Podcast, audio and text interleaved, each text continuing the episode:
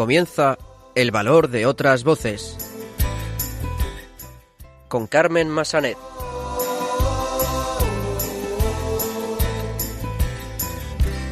No tengas miedo, tú no te rindas, no pierdas la esperanza. No tengas miedo, yo estoy contigo en lo que venga y nada puede ni podrá el desconsuelo, retando a la esperanza, anda, levántate y anda.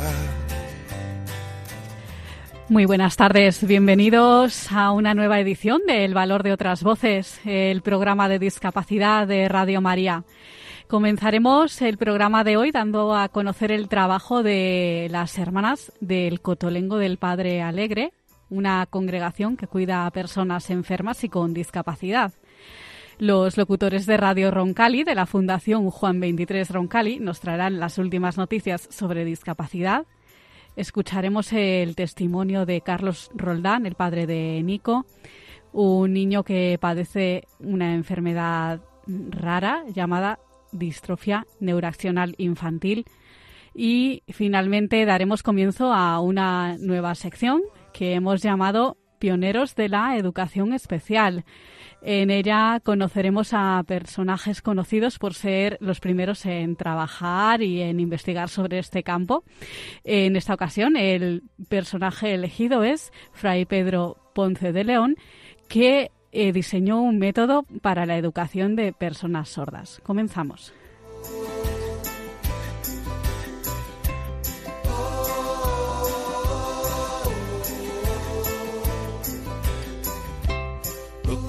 Miedo, yo te sujeto, solo confía y salta. No tengas miedo, voy a cuidar, te alzaré cuando caigas, siempre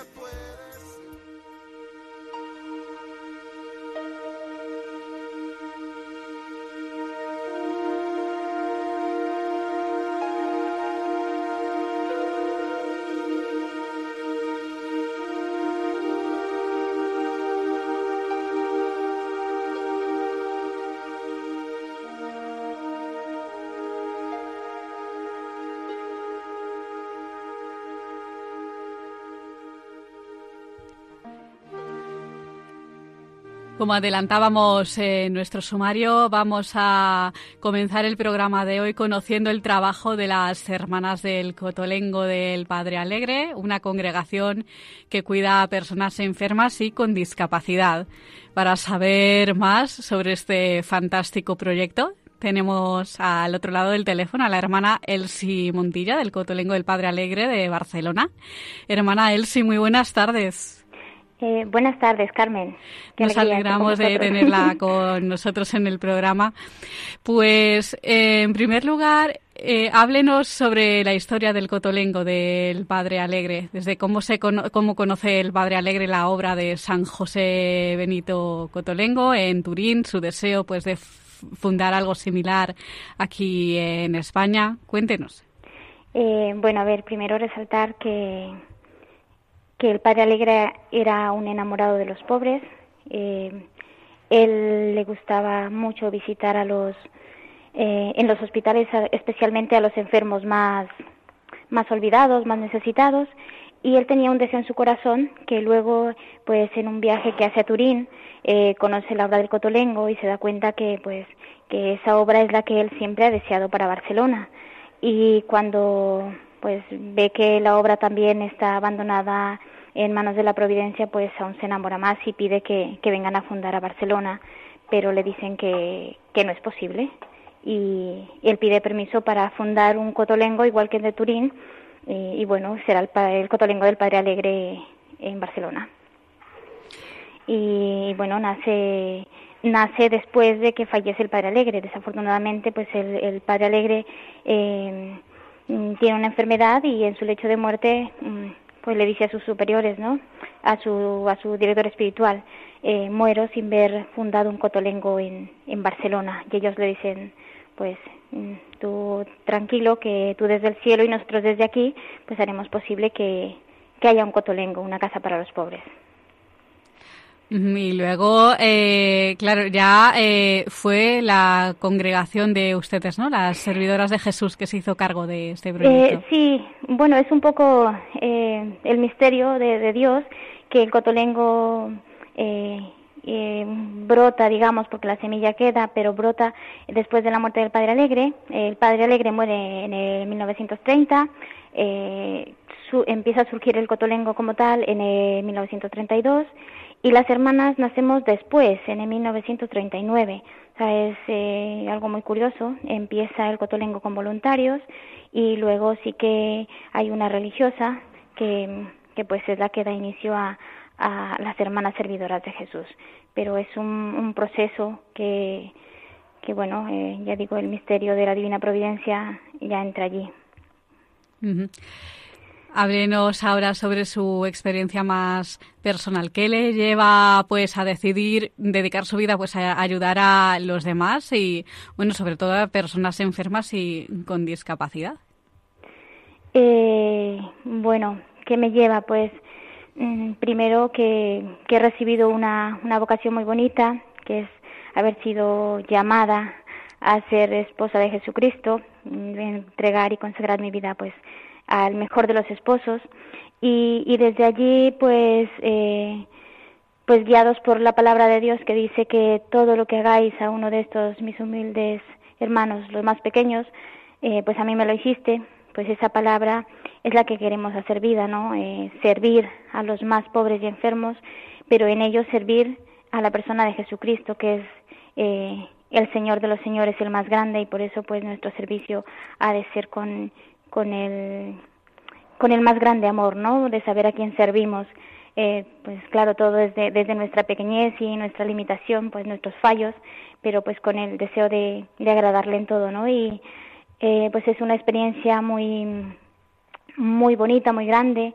Quizá eh, personalmente, eh, pues en principio para mí fue un impacto muy grande porque nunca te piensas que existe esta realidad y que, y que pues que hay que hay alegría en medio del dolor, ¿no? Entonces, pues eso te, te impacta, eh, pero a mí también algo que me impactó más todavía es como estas personas que no tienen recursos, eh, pues viven tan felices y tan tan protegidos, digamos, ¿no? De, de Dios, que no les falta nada porque hay un Padre que les ama y que y que desborda en amor, pues eso a mí me, me tocó y y dije, pues mira, eh, si yo he recibido tanto y, y, tengo tanto para compartir, pues eh, que mi vida sea para, para Él, ¿no? Para, para servirle a los que Él más ama. Y bueno, pues eh, esa es mi, mi experiencia y la verdad es que pues estoy muy contenta y doy muchas gracias de, de poder estar aquí. ¿Cuánto hace que usted está en la casa de Barcelona? aquí llevo 10 años. Diez años. Diez años, sí, sí. Ha pasado el tiempo rápido. Pasa rápido. ¿Qué balance haría de estos diez años? Disculpa. Sí, que qué balance haría usted de estos diez años, eh, eh, qué ha aprendido, qué ha, qué le ha enseñado el poder trabajar de cerca con, bueno, con las personas más necesitadas, con las personas con una discapacidad.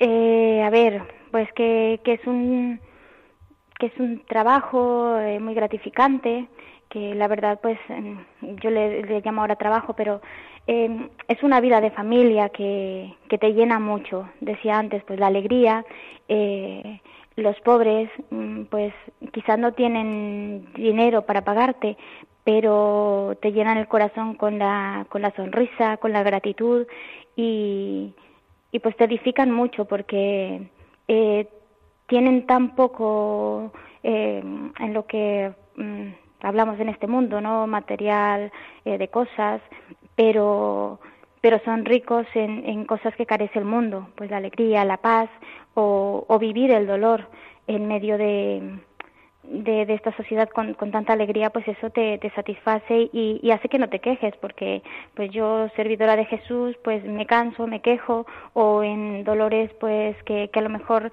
eh, no tendría que quejarme, pues eh, cuando les veo a ellos digo, pues es verdad, no tengo que quejarme porque no vale la pena, ¿no? Es seguir adelante con, con alegría de saber que estoy viva y que, que tengo alguien que me ama y que ese amor pues lo supera todo. y yo creo que pues mm, la paga es muy buena Sí. Lo mejor de todo es que es que el, el que el que nos paga a nosotros pues es el mejor pagador del mundo y es una paga que que que pues nos lleva a la vida eterna, ¿no? Que nos abre las puertas del cielo y creo que eso pues no tiene precio eh, físico, ¿no? No tiene precio en este mundo. Vamos ahora a hablar un poco ya eh, de los servicios o de qué programas disponen en el Cotolengo pues eh, para apoyar pues a estas personas. disponen de residencias, servicio asistencial. Cuéntenos un poco. Eh, pues nosotros, a ver, el Cotolengo es, un, es una congregación pequeña, tenemos nueve casas y bueno, las nueve casas intentamos eh, que se dirijan de la misma forma y básicamente nosotros somos una residencia que acoge personas mm, pobres con discapacidad. Eh, no es un centro de día, mm, a veces también nos confunden con, con un psiquiátrico, eh, tenemos personas con discapacidades físicas y psíquicas, pero no, no es un psiquiátrico. Y para ellos nosotros pues intentamos eh, tener eh, profesionales para la rehabilitación, terapias, eh, tener clases, tiempo de ocio y también creemos que es parte fundamental e importante pues que ellos se sientan dentro de su familia eh, colaboradores. Entonces, eh, depende de las capacidades que cada uno de ellos tenga, pues colaboran en casa con diferentes tareas pues quizá ayudando a hacer su cama, eh, recogiendo su ropa, o sea, que ellos mm, se sientan ¿no? Eh, dueños de esta su casa y que se sientan miembros de, de esta familia que es el trabajo dignifica pues que, que ellos también desde lo que puedan hacerlo lo hagan y luego pues lo que vaya surgiendo eh, salidas fiestas todo eso pues entra dentro de, de nuestro día a día en el Cotolengo sin dejar atrás lo más importante que para el cotolengo es eh, pues girar en torno a Jesús Eucaristía. el cotolengo ha de ser eh, una adoración constante a Jesús y por eso pues las hermanas eh, intentamos pasar de, de adorarle en el sagrario, adorarle en el enfermo y pues muchos cuando cuando vienen pues también se sienten interpelados y luego también desean desean experimentar esta vida de fe. O sea, todos los que vienen aquí eh, se les respeta su, su, su ideología, su cultura, eh, pero hay quien mm, ve la alegría de sus compañeros y también decide experimentar, pues también se les permite ¿no? esta vida de fe. ¿Reciben alguna subvención para hacer todo este trabajo?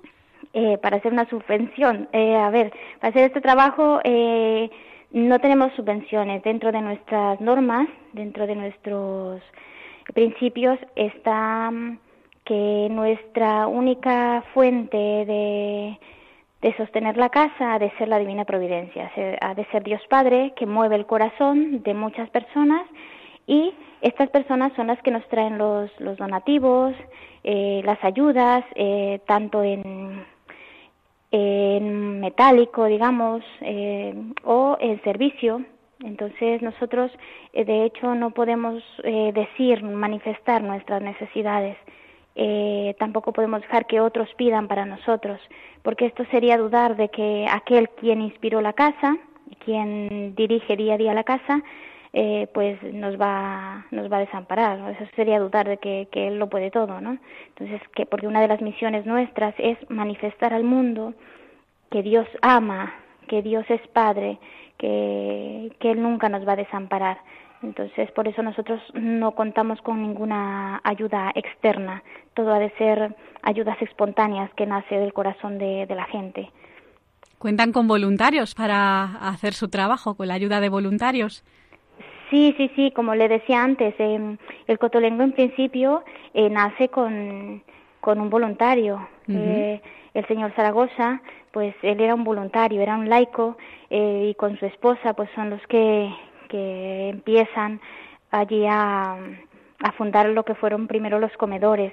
Y a día de hoy, eh, pues eh, sí que tenemos voluntarios, tenemos un horario dentro del día para que puedan acceder los voluntarios. Actualmente por la pandemia pues lo tenemos, lo tenemos cerrado, pero eh, normalmente a partir de las 10 hasta las 2 de la tarde o a partir de las 5 de la tarde hasta las 8 es un tiempo que nosotros permitimos el acceso a los voluntarios.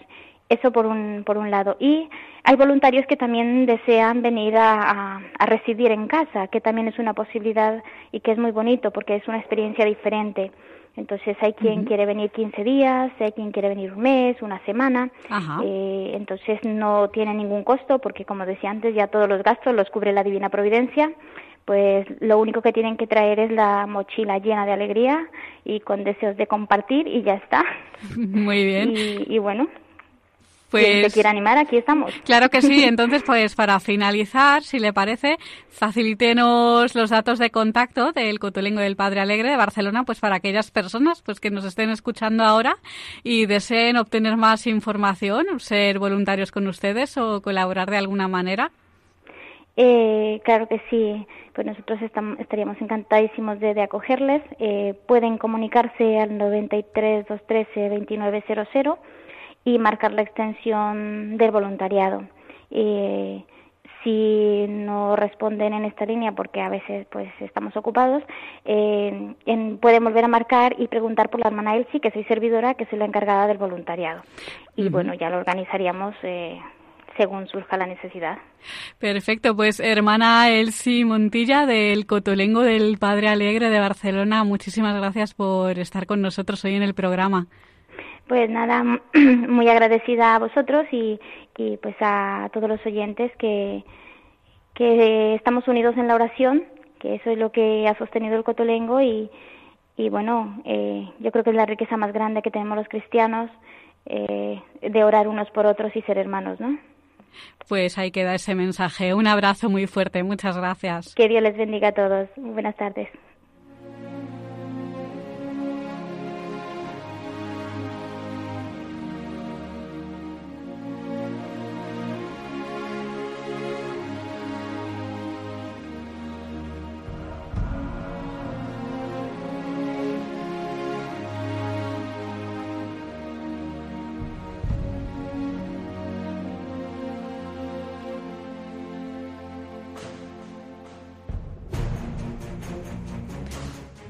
Continuamos en el valor de otras voces y vamos a escuchar ahora las últimas noticias sobre el mundo de la discapacidad. Buenas tardes a todos queridos radioyentes del valor de otras voces. Un día más estamos aquí con vosotros para hablaros de las noticias de discapacidad más actuales de nuestro panorama nacional. Para ello, me acompaña David. ¿Qué tal estás? Muy bien, gracias Andrea. Esta semana pasada ha sido la semana de la discapacidad intelectual, ya que el 3 se celebró nuestro día. Así es, David. Y muchas de las organizaciones y ONG han realizado actividades para luchar por los derechos de las personas con discapacidad como nosotros. Este año, debido a la situación, se han realizado actividades más austeras o de aforo limitado. En el caso de la Fundación Talita, que ayuda a niños y jóvenes con discapacidad intelectual, ha presentado un año más, y ya van 19, su calendario solidario 2021, con motivo del Día Internacional de las Personas con Discapacidad.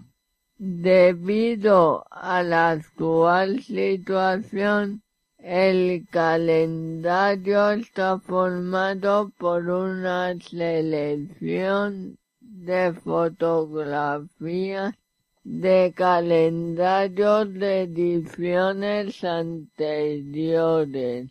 Excepto una foto nueva en la que participa el actor Iván Masague, protagonista de la película El Hoyo, uno de los grandes éxitos de este 2020. Nos vamos ahora a Aragón. La Asociación de Mujeres con Discapacidad de Aragón Amanixer presentará una ilustración para luchar contra los prejuicios y etiquetas hacia las mujeres con discapacidad realizada por la ilustradora aragonesa Sara Jotave. La ilustración que se puede ver en las redes sociales de Amanisen, Instagram, Facebook y Twitter tiene como objetivo promover la inclusión de las mujeres con discapacidad, la normalización y la lucha contra la discriminación. Por otro lado, Plena Inclusión ha llevado a cabo una campaña en la que se pidió que la accesibilidad cognitiva salga en las leyes. La accesibilidad cognitiva es hacer el mundo más fácil de entender.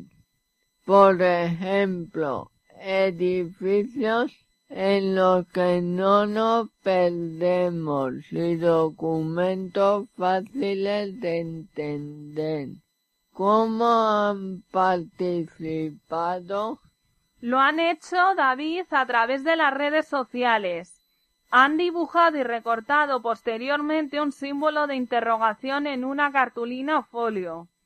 Se han fotografiado junto con la interrogación y algo que no entendían, y la han compartido en sus redes con la etiqueta Accesibilidad Cognitiva Ya. Global Caja, por su parte, apoya a plena inclusión de Castilla-La Mancha en la visibilidad de la persona con discapacidad. La entidad ha lanzado un sorteo en sus redes sociales por el que regala tabletas a las dos asociaciones con que más votos consigan. Este tipo de dispositivos favorecen la autonomía personal y mejoran su autoestima al contar con recursos tecnológicos para comunicarse al tiempo que fomentan el trabajo colaborativo en cualquier momento y desde cualquier lugar. Otra de las campañas que se ha puesto en marcha es la formada por la MT y el CERMI.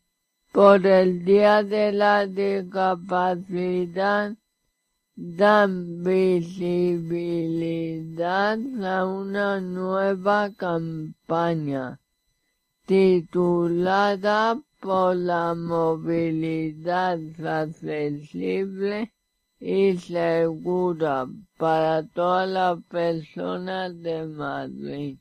Desde el 1 de diciembre estará activa en mil líneas de autobuses de MT el objetivo no es otro que alcanzar la accesibilidad universal implantando medidas concretas que faciliten a todos los ciudadanos la movilidad en el servicio de autobuses municipales de la ciudad de Madrid. Los últimos avances incorporados desde hace 13 años pretenden garantizar la movilidad de toda la ciudadanía independientemente de su discapacidad física, intelectual, sensorial o por edad. Por otro lado, el proyecto Más que Tenis de la Fundación Rafa Nadal en colaboración con la Special Olympics España cumple 10 años promoviendo la inclusión de jóvenes con discapacidad. Más que tenis ha beneficiado a más de 1.200 deportistas de toda España. Actualmente el programa está presente en 20 escuelas deportivas de toda España y ha contado este curso con la participación de 220 jóvenes mayoritariamente con edades comprendidas entre los 16 y los 30 años. Además de crecer el número de escuelas en consecuencia el número de beneficiarios desde sus inicios, el proyecto ha introducido mejoras e iniciativas como la inclusión de la modalidad de tenis unificado en la que juegan juntos personas con y sin discapacidad. Y para finalizar, queremos hablar de la campaña de Fundación Juan 23. En esta ocasión no se ha podido celebrar una fiesta, pero queremos enseñar en las calles que tenemos una sonrisa más contagiosa que en COVID. Es por ello que ya están en nuestras calles de Madrid MUPIs publicitarios recordando que seguimos adelante pese a la situación. Además, desde nuestra entidad se realizarán algunas conferencias online con empresas colaboradoras y jornadas de voluntariado. Y hasta aquí el valor de otras voces. Gracias a mi compañero por acercarnos la actualidad. Y a nuestros queridos radioyentes nos vemos dentro de 15 días. Hasta la próxima. Pues muchas gracias compañeros de la Fundación Juan 23 Roncali por traernos esas últimas noticias sobre el mundo de la discapacidad. Nos escuchamos de nuevo en el próximo programa.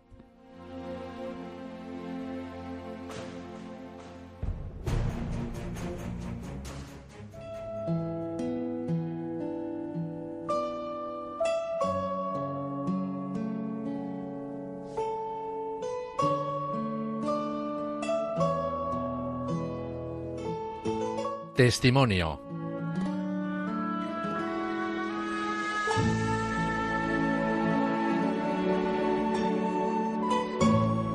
Continuamos en el valor de otras voces y ahora vamos a escuchar el testimonio de Carlos Roldán, padre de Nico, un niño que padece una enfermedad rara, se llama distrofia neuracional infantil más conocida como INAT por sus siglas en inglés. Hoy Carlos nos va a contar en qué consiste esta enfermedad y la iniciativa que se está llevando, llevando a cabo para ayudar en la investigación de la enfermedad precisamente. Muy buenas tardes, Carlos.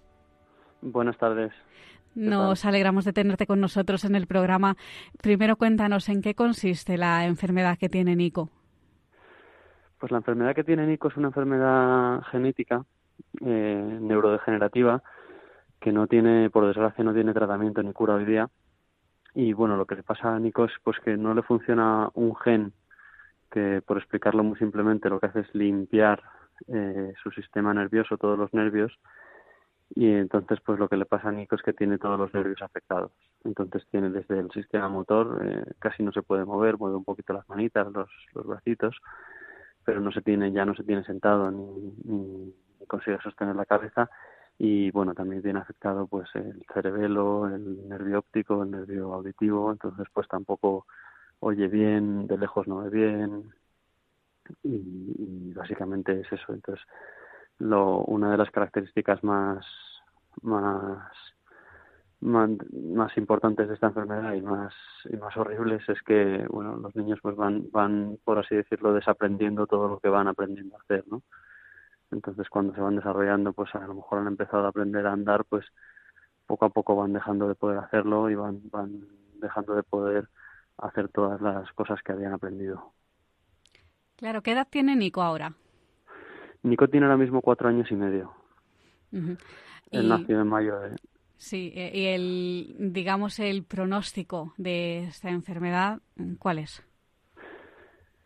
Bueno, pronóstico es incierto porque es una enfermedad extremadamente rara y no se conoce muy bien la evolución, pero lo que la vida media de esta enfermedad es de 5 a 10 años. Entonces, bueno, eh, cada niño evoluciona de una forma distinta. En este momento están recopilando pues, datos de todos los niños que la tienen para intentar un poco saber cómo evoluciona esta enfermedad y cómo, cómo poder tratarla pero bueno la, la evolución de momento no se sabe. Lo que se sabe es pues que, que va, va progresando y, y, pues cada vez los niños pueden hacer menos cosas y al final pues hay que ponerles hay que operarles para que puedan comer mediante un botón abdominal. Hay que ah, bueno hay que entrar dentro de cuidados operativos Nico de momento por suerte pues sigue pudiendo comer eh, por la boca come todo puré pero pero es una evolución que otros niños es la que han tenido ¿no? Hay pocos niños viven más allá de los de los 10 12 años ¿En qué momento os dais cuenta de que algo no va bien? Pues nos dimos cuenta a partir de los nueve meses. A partir de los nueve meses Nico ya empezaba a ponerse de pie apoyado en una mesita, pero por ejemplo una cosa que nos, nos impactó mucho es que nunca llegó a gatear bien, no usaba las manos, ponía los codos y las manos las dejaba así como un poco caídas. Ese fue uno de los primeros síntomas. Al principio, claro, no, no quieres pensar que es nada grave, piensas que es, pues bueno, que es un, que va un poquito más lento, que tiene algún problema pues de, de desarrollo, pero que, pues que con unas sesiones de fisioterapia y de terapia ocupacional pues que va a salir adelante, ¿no? No, te crees, nunca piensas que va a ser algo, algo tan grave. ¿Y cuál es la primera reacción al recibir el diagnóstico? Pues la primera reacción no te lo crees, ¿no?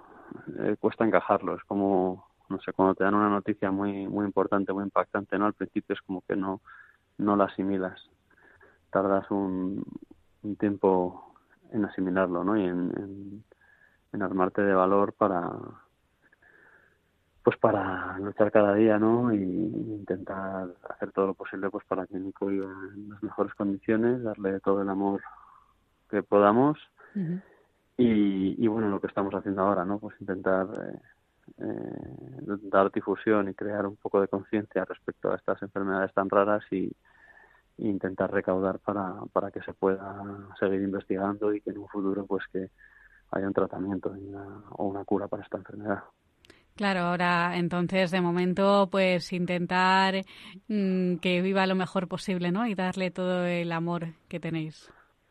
Sí, la verdad que en ese aspecto eh, Nico es un niño muy cariñoso, se ríe mucho.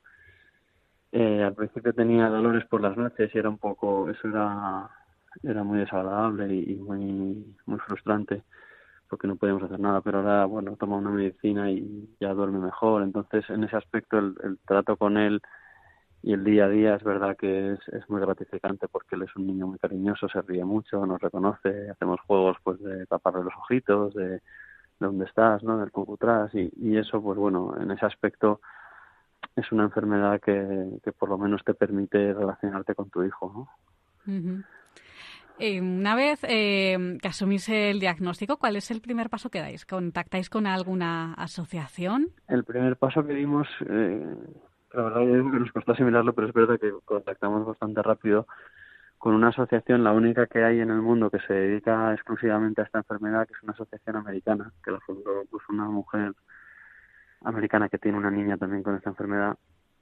Y, y a través de ellos pues bueno nos enteramos de pues, que había una comunidad de padres de con niños afectados y, y, y también bueno entramos en un en un ensayo clínico de una, un medicamento experimental en Estados Unidos que bueno seguimos en él lo que pasa que bueno pues vemos que el, que Nico sigue evolucionando a peor entonces bueno ese medicamento pues no, no sabemos si está haciendo efecto o no porque no se puede saber pero pero Nico está bastante peor que hace un año y medio. ¿Cómo es un día en la vida de Nico? Eh, ¿Va al cole ahora? ¿Está en casa? ¿Cómo, cómo es un día sí, en su vida? Nico, Nico está yendo al, a un colegio de educación especial, que es un colegio maravilloso, bajo mi punto de vista. me, me emociono al hablar de, sí. de ellos porque es absolutamente alucinante y conmovedor ver a la gente que trabaja allí y, y cómo tratan a los niños. Eh, de bien. Entonces, pues en el cole le llevamos por la mañana el desayuno allí y en el cole pues le, cuidan eh, pues no, no puedo decir que es el mejor sitio donde puede donde puede estar porque creo que el mejor sitio es en su casa con nosotros pero el siguiente es en el cole porque le cuidan estupendamente bien le hacen fisioterapia le hacen terapia ocupacional le bueno le, le cuidan un montón digamos y luego a las cuatro y media él sale del cole le, le recoge su madre llega a casa, merienda eh, y bueno, él siempre está en su sillita o, en, o tumbadito porque ya no se tiene, como decía antes, ya no se tiene sentado. Eh, tenemos un bipedestador que es una máquina para ponerle de pie, que la, le agarra por todos sitios ¿no? y le pone de pie para que él pueda estar de pie también. Le ponemos ahí media horita y luego pues ya a las siete media o así, ocho cena, le venimos y, y se va a la cama. ¿Algún momento especial, pues así alguna anécdota que os haya emocionado o impactado con él? Bueno, con él, eh, con él muchas. Por desgracia, las anécdotas son casi todas de, bueno, de la evolución que ha tenido, ¿no? Ujú.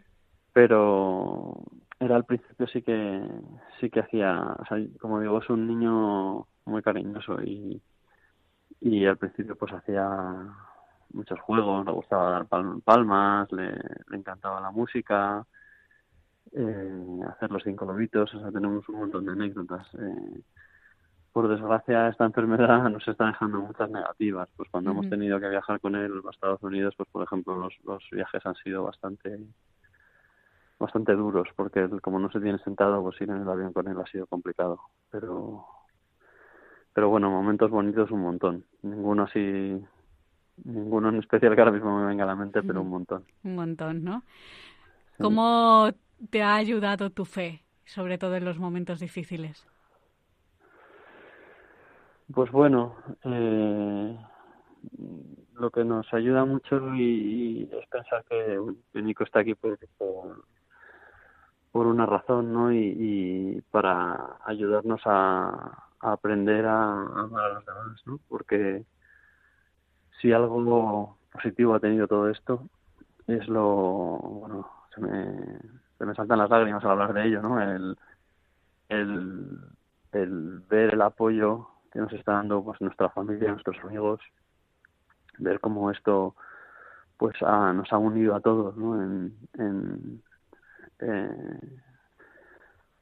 eh, nos ha juntado para, para ayudarnos unos a otros y, y nos está bueno haciendo que nos demostremos todos los días ¿no? lo que lo que nos quiere nuestra familia, lo que queremos en Nico, etcétera, pues bueno, te hace pensar que, que al final pues Dios ha puesto ahí a Nico por una razón. Pero también es muy duro, es muy duro y, y muy difícil de comprender. Ujú. Eh, estáis haciendo ahora eh, una campaña de recaudación ¿no? en las redes pues para recaudar fondos, ¿no? para investigar sobre esta enfermedad. Contarnos un poco dónde hay que acceder para colaborar.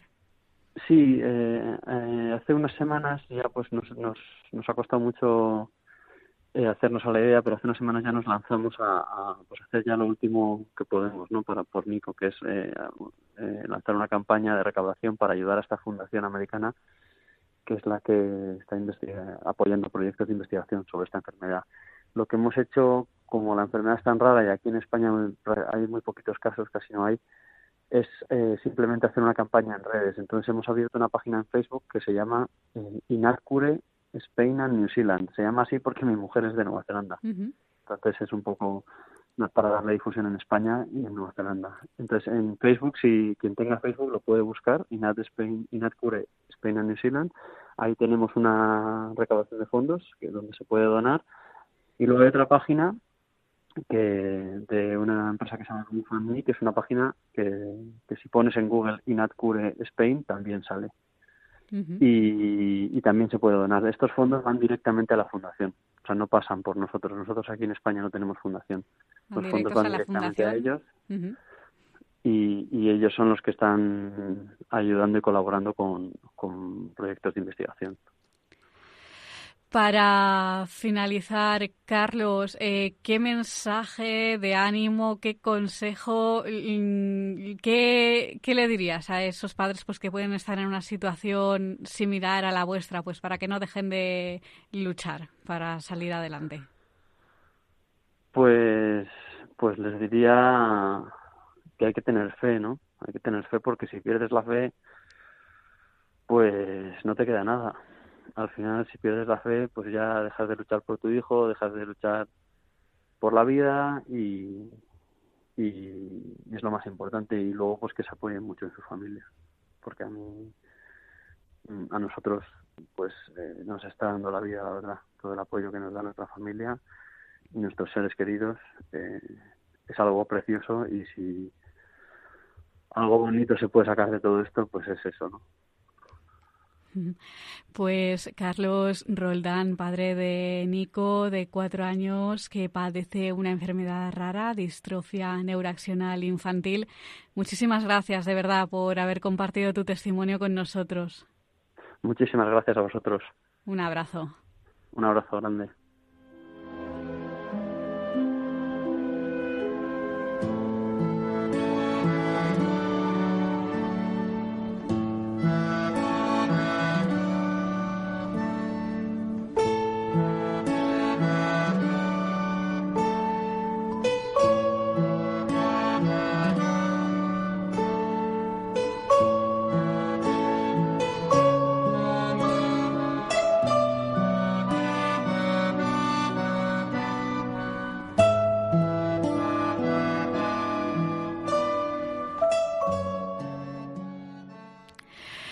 Pues ahora les recordamos que mm, Radio María está en eh, su momento más, en uno de sus momentos más importantes para mm, en cuanto a donativos. Así que bueno, vamos a escuchar al director de nuestra emisora, el padre Luis Fernando de Prada, que nos quiere mm, mandar un mensaje en ese sentido. Estamos terminando un año difícil en el que nos ha sorprendido una pandemia mundial con su reguero de sufrimiento y muerte, los confinamientos, una profunda crisis económica y social, pero tampoco han faltado semillas de bien de numerosas personas que lo han dado todo, incluso su vida, por ayudar a los más débiles. En Radio María también hemos experimentado, junto a muchas dificultades y dolor, la alegría de ser una gran familia, si por nuestra parte nos hemos esforzado en sostener la fe y oración de todos, en alimentar la esperanza, acompañar a ancianos y enfermos, de la vuestra hemos recibido infinidad de testimonios sobre el bien recibido a través de nuestras ondas y mensajes de oración por nuestro personal y voluntarios. También nos ha impresionado el gran número de personas agradecidas que, en plena crisis, han querido aportar sus donativos, aunque fueran pequeños, para extender esta radio evangelizadora. El Adviento es una nueva ocasión para anunciar, de la mano de la Inmaculada, la luz de la esperanza, más fuerte que todas las tinieblas del mal. Estamos seguros de seguir contando con tu ayuda para hacerlo. Puedes informarte de cómo colaborar llamando al 91 822 8010 o entrando en nuestra página web radiomaria.es. Con María se puede.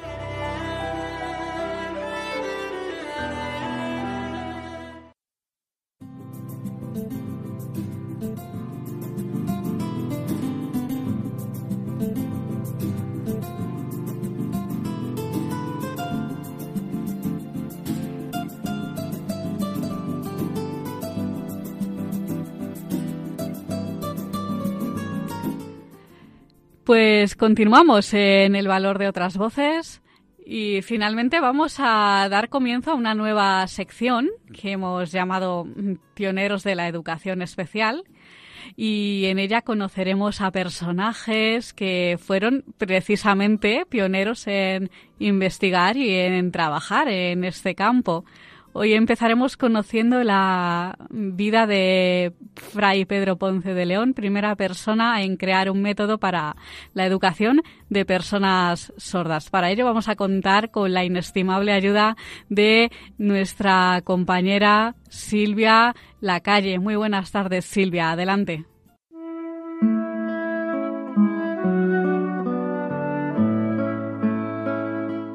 Biografía de Fray Pedro Ponce de León. Fray Pedro Ponce de León nació en Sahagún de Campos, provincia de León, a principios del siglo XVI. No se conoce la fecha exacta de su nacimiento, pero pudo ser antes del año 1520.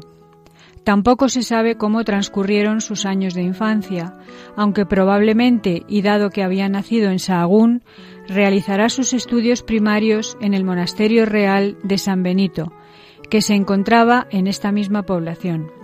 Sin embargo, en una de las crónicas que se hicieron en esta abadía, queda constancia de que el 3 de noviembre del año 1526 tomó el hábito benedictino en este mismo monasterio, apareciendo citado su nombre. Permanecerá varios años en él y posteriormente, hecha ya la profesión, hacia el año 1533, fue trasladado al monasterio burgalés de San Salvador de Oña, en el que estuvo hasta 1535 año en el que volvió a Sahagún, pero al año siguiente volvió a Oña, permaneciendo aquí hasta el final de su vida.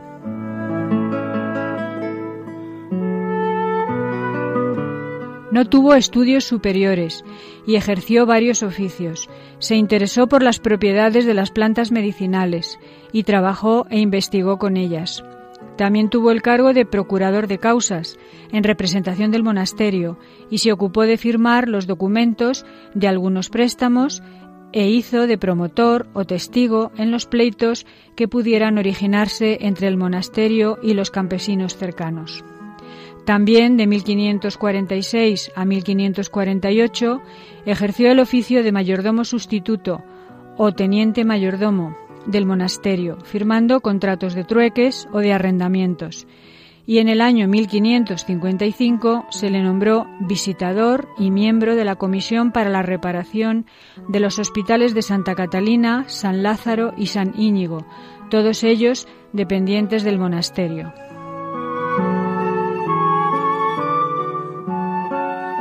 Estas fueron algunas de sus ocupaciones, entre otras, pero la razón por la que le conocemos y ha pasado a la historia de la pedagogía es porque está considerado como el precursor de la enseñanza y educación de las personas sordas, y en los años de Fray Ponce de León también mudas.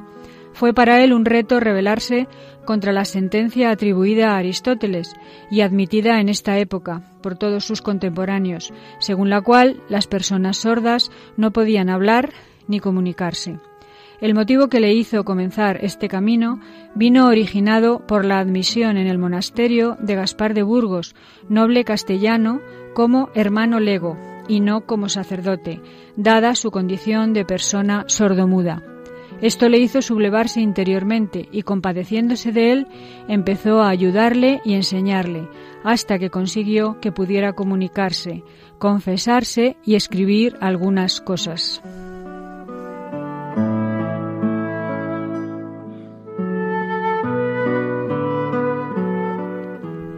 Este logro fue conocido y reconocido en Castilla y llamó la atención de los marqueses de Berlanga, que tenían dos hijos sordos y mudos y eran sobrinos de Pedro Fernández de Velasco, cuarto condestable de Castilla.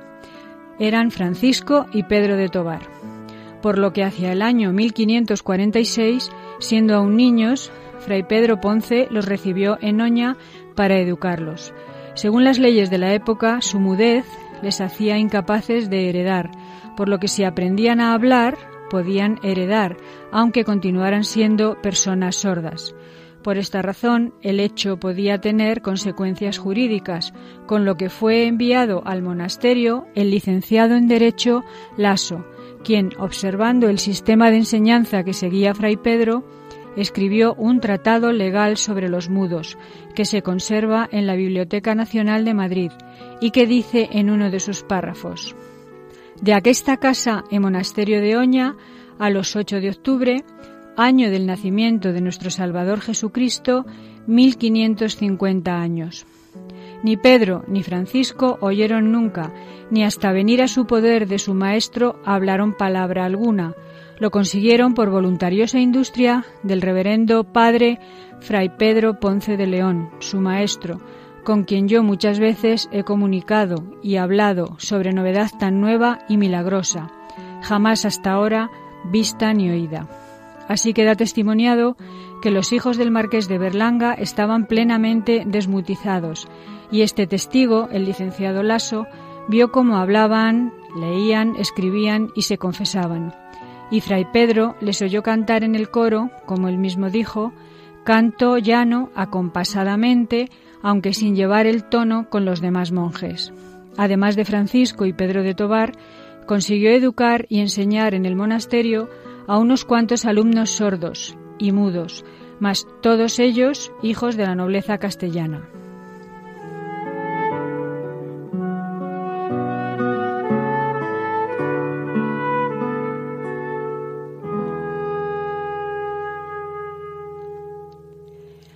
No existe una obra pedagógica escrita de Fray Pedro Ponce de León. Actualmente solo queda un folio manuscrito por las dos caras que se conserva en el Archivo Histórico Nacional de Madrid, en el que explica su sistema, su método, para enseñar a hablar a las personas sordas.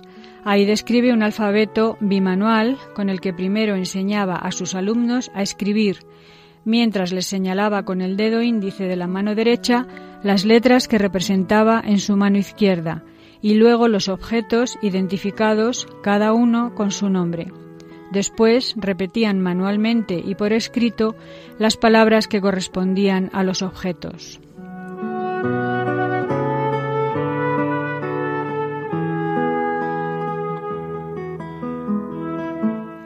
Hubo antecesores de Fray Pedro en la enseñanza y la educación de las personas sordas y mudas en Italia dos siglos antes y en España, en la propia Castilla, algunos años antes, pero apenas tenemos datos y a él se le considera el precursor porque fue el primero en hacerlo de forma metodológica, con un sistema.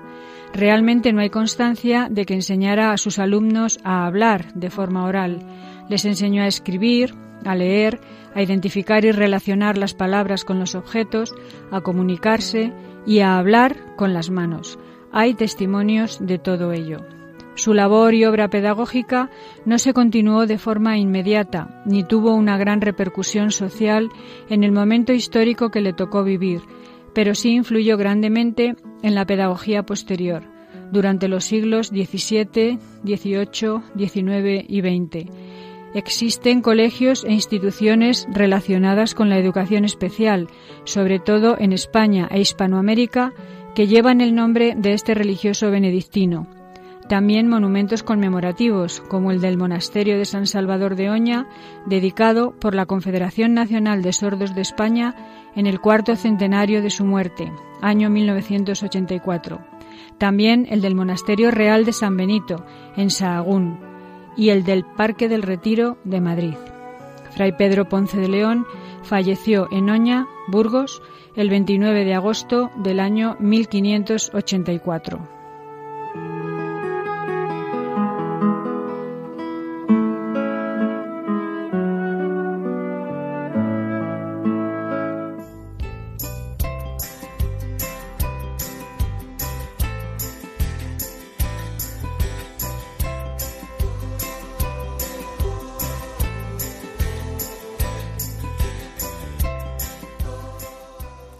Pues muchas gracias Silvia por traernos esta biografía de este personaje de Fray Pedro Ponce de León, eh, primera persona en crear un método para eh, la educación de las personas sordas. Y hasta aquí llega esta edición del Valor de otras Voces. Les recordamos nuestras vías de contacto. Por un lado tenemos nuestro correo electrónico.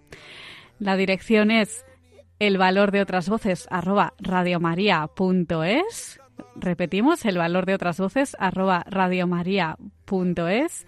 También tenemos nuestro contestador. El teléfono es 91005-3305. 91005-3305.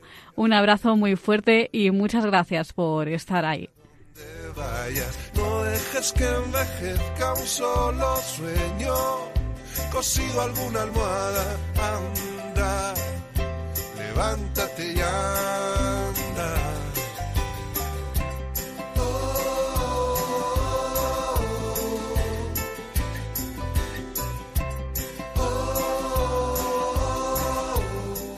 Han escuchado El valor de otras voces.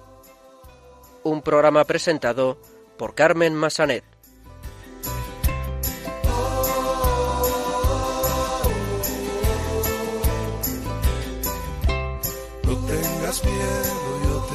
Te sujeto, solo confía y salta. No tengas miedo